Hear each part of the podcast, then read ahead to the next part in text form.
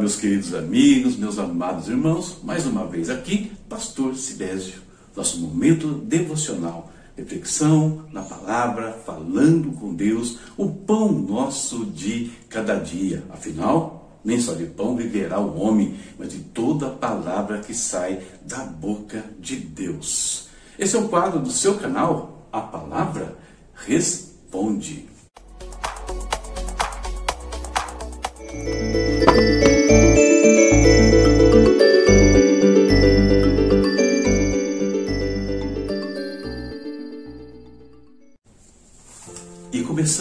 como sempre, falando com Deus, né? Nós vamos ter aqui o nosso momento de oração.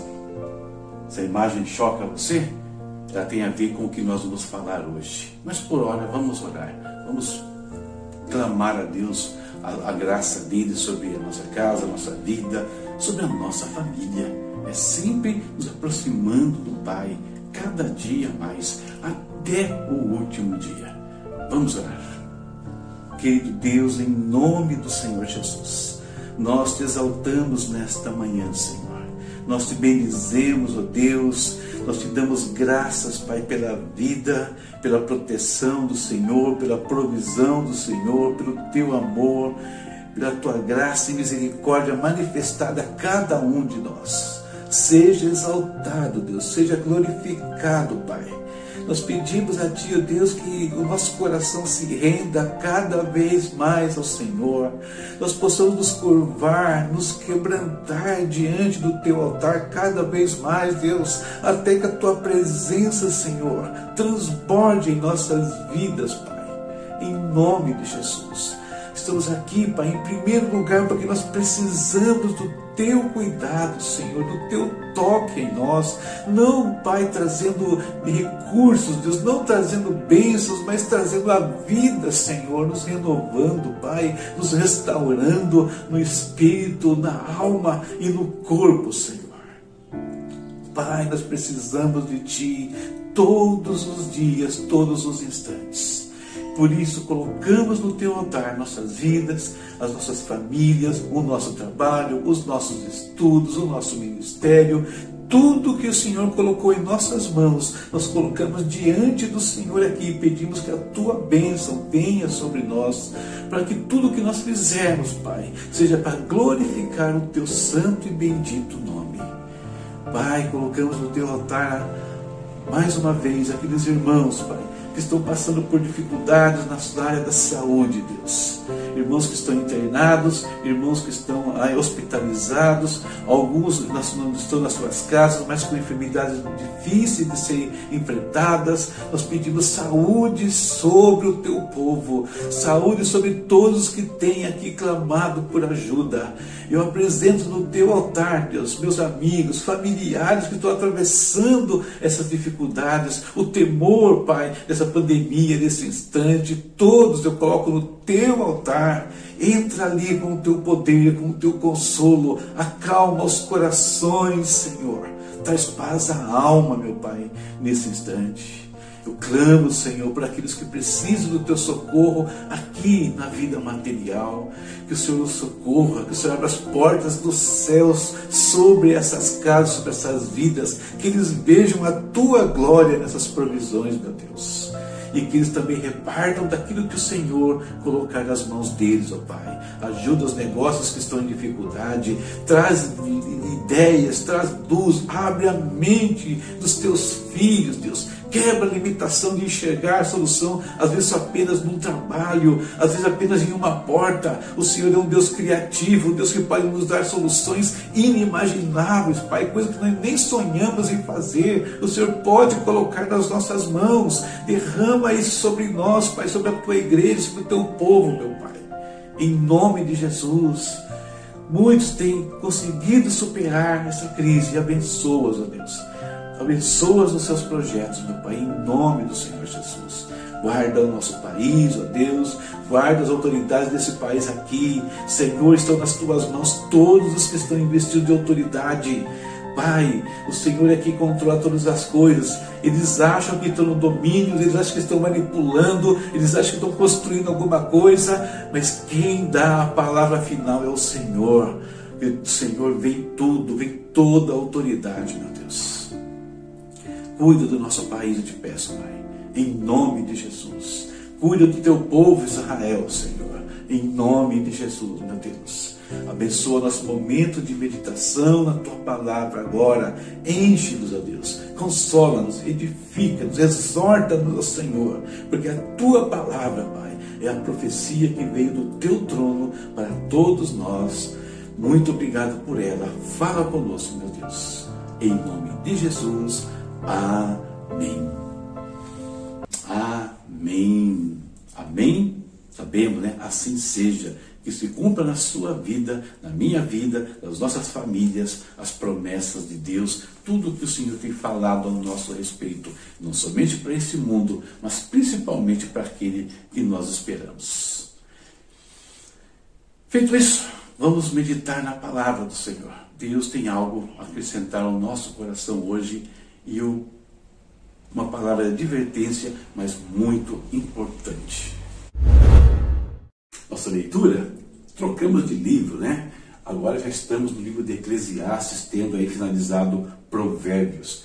E hoje a leitura dos capítulos 1 ao 3. Eclesiastes, que é um livro é, que precisa ser compreendido dentro do contexto de quem escreveu, é, de como estava essa pessoa, qual é o ponto de vista do livro, senão nós entendemos, né? Não entendemos, vai dizendo, o livro, ou interpretamos o livro incorretamente. Então, muito importante. Eu vou falar só um pouquinho sobre isso com vocês daqui a pouco. Daqui a pouco. Então, capítulos 1 ao 3, separei esses dois versículos para embasar a nossa meditação. E aqui você já tem uma noção de como Eclesiastes ele pode ser um livro pessimista. O destino do homem é o mesmo do animal. O mesmo destino os aguarda. Assim como morre, assim como morre um, também morre o outro. Todos têm o mesmo fôlego de vida. O homem não tem vantagem alguma sobre o animal. Não faz sentido, nada faz sentido, né? Todos vão para o mesmo lugar. Vieram todos do pó e ao pó todos retornarão. Olha o que Salomão está nos dizendo aqui. Você acha que é assim? Você entende que é dessa forma que ele está colocando? Por que Salomão fala dessa maneira? Tá? Vamos conversar. O tema que eu peguei para embasar essa prosa é esse aqui. Ó. O que acontece quando perdemos a esperança? E aí você entende o porquê da imagem, né? A falta de esperança, né? quando nós não temos nenhuma perspectiva, nós perdemos toda a nossa vitalidade, né? É uma das características. E vamos ver outras coisas, né? Causas né? e consequências. Eclesiastes é um livro enigmático e nós precisamos entender o ponto de vista deste livro. O tema de Eclesiastes, que se você não sabe, é a vida debaixo do sol. O que isso significa? Que o ponto de vista que ele foi escrito não é de um homem espiritual, não é de um homem que está olhando para a eternidade, que, que tinha a plena convicção de vida eterna, né, do mundo além. Não, é um homem que acha que no momento que ele for sepultado, que ele morrer, que ele expirar, tudo acaba ali. Não tem mais nada para viver além disso. Esse é o ponto de vista do livro de Eclesiastes, e aí você entende até as palavras de Salomão que nós lemos nos versículos é, iniciais. Outro ponto que é importante nós entendermos aqui, eu coloquei esse título aqui, né? Os Salomões, por quê? Porque o Salomão que está escrevendo Eclesiastes não é aquele que nós lemos lá no começo do livro de Reis. Um rei justo, buscando sabedoria de Deus, né, buscando a presença de Deus. Não é aquele.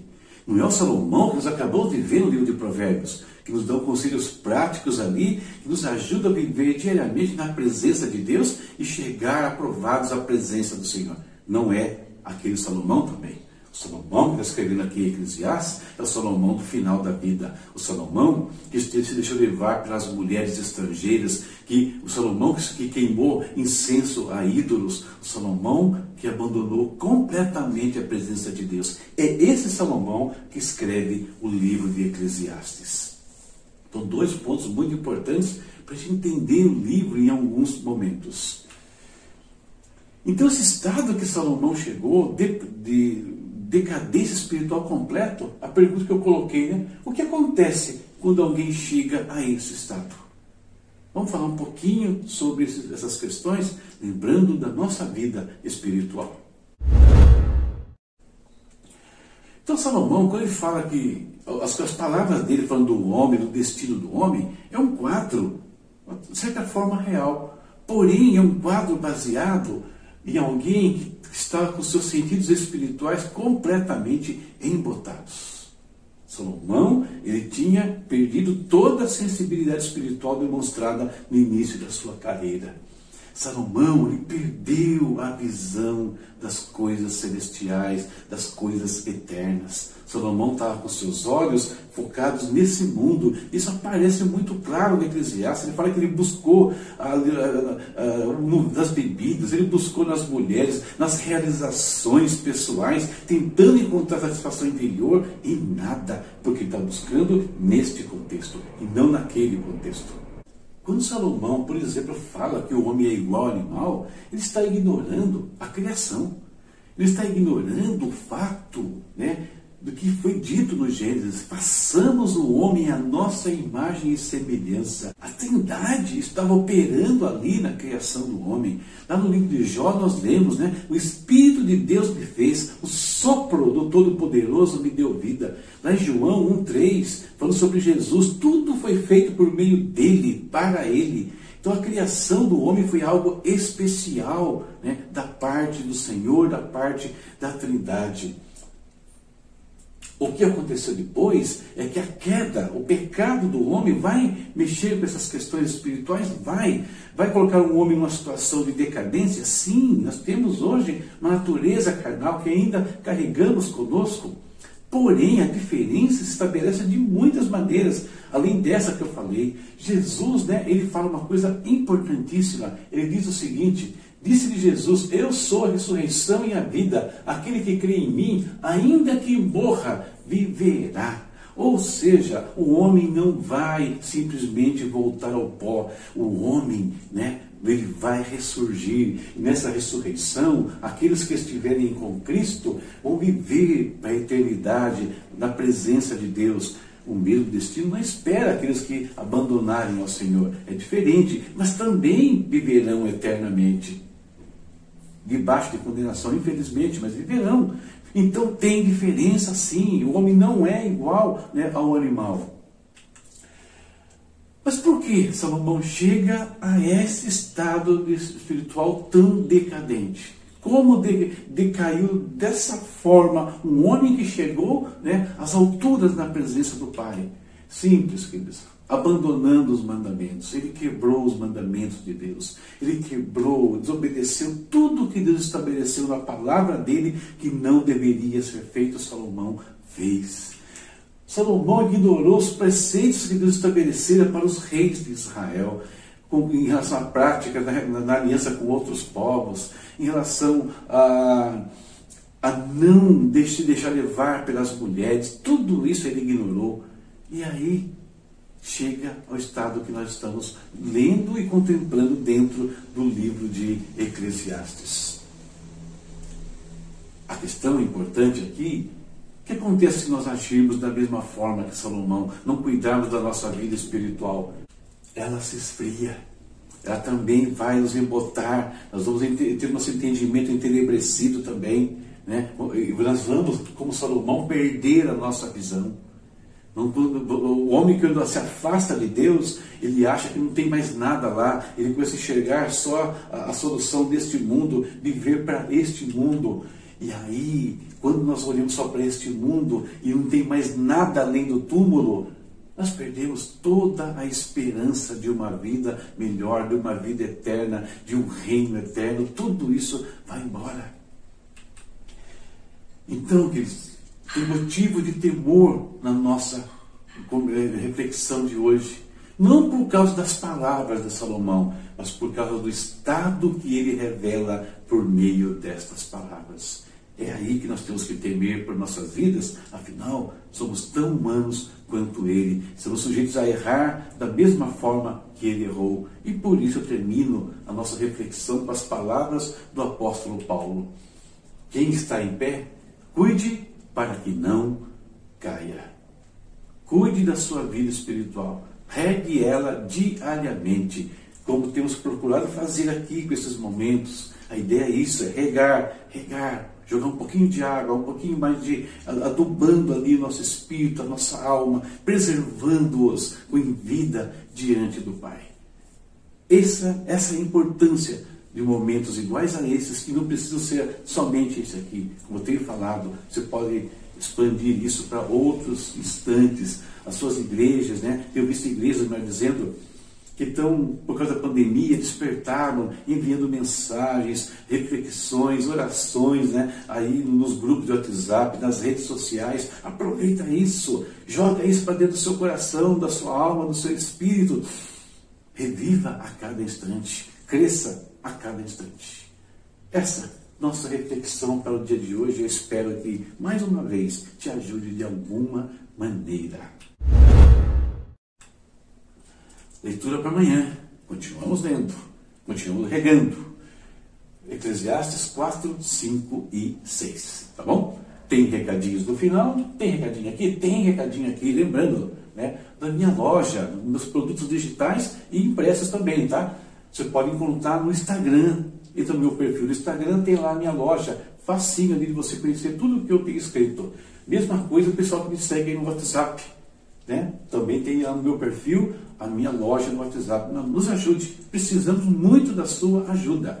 Precisamos que você compartilhe nosso canal, comente. Tenho sentido falta dos comentários nesses últimos dias. Pode comentar, fala ali, deixa suas impressões, perguntas, questionamentos. Não ache que eu tenho resposta para tudo. Às vezes eu não tenho. Eu estou certo em tudo, às vezes não estou. E as suas palavras, as suas considerações podem nos ajudar e muito. E aqueles que têm feito isso têm nos abençoado. Certo? Tem mais uns recadinhos no final aí. É isso. Tem link, tá? Para as aulas de quinta-feira. Quinta-feira, 8h30 no Google Meet. Estou reunindo uma turminha para estudar Apocalipse. Vem com a gente. Tchau, tchau.